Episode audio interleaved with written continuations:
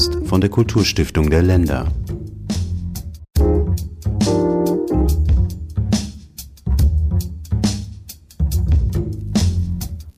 Das Förderprogramm Kulturgemeinschaften soll die digitale Transformation von Kultureinrichtungen und Kulturträgern vorantreiben.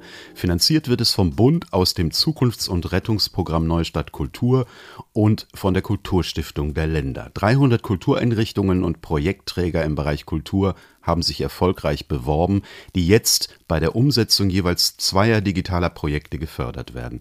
Und wir haben beschlossen, in den nächsten Wochen mal einige der Geförderten vorzustellen. Heute geht es um Jazzmusik in und aus Baden-Württemberg. Und darüber spreche ich jetzt am Telefon mit Frau Anna Bernlochner, Geschäftsführerin des Jazzverbands Baden-Württemberg. Guten Morgen, Frau Bernlochner. Guten Morgen. Frau Bernlochner, Sie planen eine digitale Plattform, auf der man künftig Jazz aus Baden-Württemberg sehen und hören kann. Wie muss man sich das vorstellen? Ja, wir sind ein äh, Verband für Jazzclubs und haben dadurch die Möglichkeit gehabt, uns mit verschiedenen Clubs zusammenzutun. Insgesamt sind es neun Clubs aus unserem Verband, die sich da zusammengetan haben, um einen digitalen Jazzclub aufzubauen. Die Idee ist so, unsere Clubs sind einfach sehr unterschiedlich, aber wir wollen die ganze Vielfalt, die in Baden-Württemberg lebt, äh, abbilden über diese Plattform. Und ähm, die Clubs hatten sich gedacht, das wäre einfach toll, wenn sie gemeinsam das machen, weil sie dadurch einfach mehr Leute noch erreichen. Um sowas machen zu können, ist es einfach wahnsinnig wichtig, dass man Gelder bekommt, die ähm, die ganze Sache finanzieren. Und da waren wir unglaublich glücklich, dass es diese Förderung von Bund und Ländern gibt, äh, mit dem man solche, so ein Programm umsetzen kann. Jetzt ist ja der Jazzverband im Grunde gar nicht antragsberechtigt. Wenn man sich aber die Liste der in Baden-Württemberg durch das Programm Kulturgemeinschaften geförderten Einrichtungen so anschaut, diese Liste findet man übrigens auf der Webseite der Kulturstiftung der Länder, dann fällt einem auf, dass da neun Jazzclubs dabei sind. Wie ist denn die Idee entstanden? Ich habe es so verstanden, dass Sie die Idee hatten und das dann an die Jazzclubs getragen haben und gesagt haben, bewerbt ihr euch doch. So ist es. Wir haben ähm, zuerst die Idee gehabt, wir möchten einfach eine große Plattform machen, wo alles abgebildet wird. Von dem kleinen Jazzclub, äh, der ähm, ganz spezielle Konzerte macht und nur einmal im Monat tätig ist, bis zum großen Jazzclub, der wirklich fast ähm, täglich live ist oder auch ähm, Konzerte anbietet. Und wir selbst haben aber keine Spielstätte als Verband, natürlich, weil wir machen die Geschäftsführung und da bleibt keine Zeit, noch eine Spielstätte nebenher zu betreiben.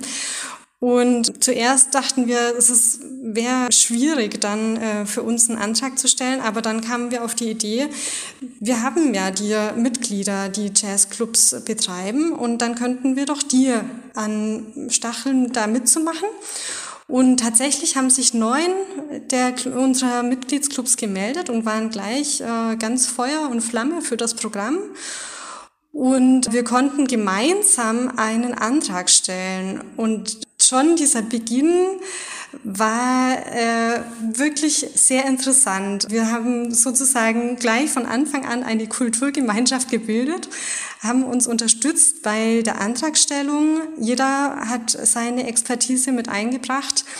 Jeder konnte den Antrag von dem anderen auch einsehen und ähm, so haben sich die Clubs sofort gegenseitig unterstützt. Der eine hatte mehr Erfahrung mit, ähm, wie schreibt man Anträge, äh, was ist da wichtig. Der andere konnte Erfahrung einbringen, welche Technik ist wichtig, was brauchen wir und äh, konnte andere dann wiederum beraten.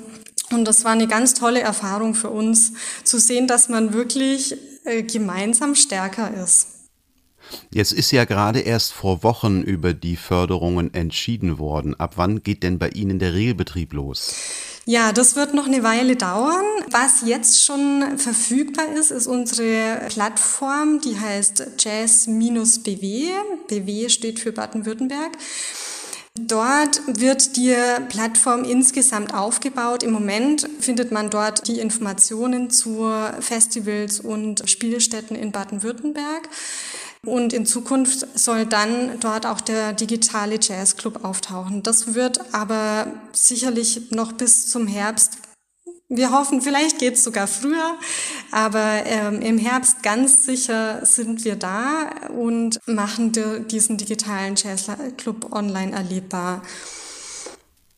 In Ihrem Verband haben sich ja 40 Jazzclubs zusammengeschlossen. Es gibt zahlreiche, auch namhafte Jazzfestivals in Baden-Württemberg, wie das Jazz Open in Stuttgart oder das Enjoy Jazz in, na, dort, wo der Neckar in den Rhein fließt, in Heidelberg, Mannheim und Ludwigshafen. Das geht also auch bis nach Rheinland-Pfalz. Baden-Württemberg kann man sagen, das ist so etwas wie eine Hochburg des Jazz.